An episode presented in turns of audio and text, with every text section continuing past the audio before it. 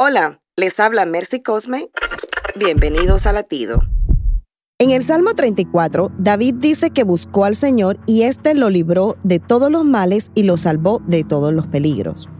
En nuestro diario vivir pasamos por problemas, enfermedades, muertes y una serie de conflictos por lo que no nos gustaría pasar.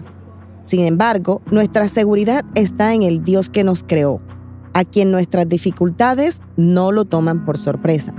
Dios conoce nuestros corazones, nuestras debilidades y nuestros límites, y el ángel del Señor acampa alrededor de los que le temen y los libra. Dios está con nosotros en medio de nuestras dificultades. Él pone su tienda para quedarse a nuestro lado, y no de día de campo, sino para defendernos y librarnos del mal.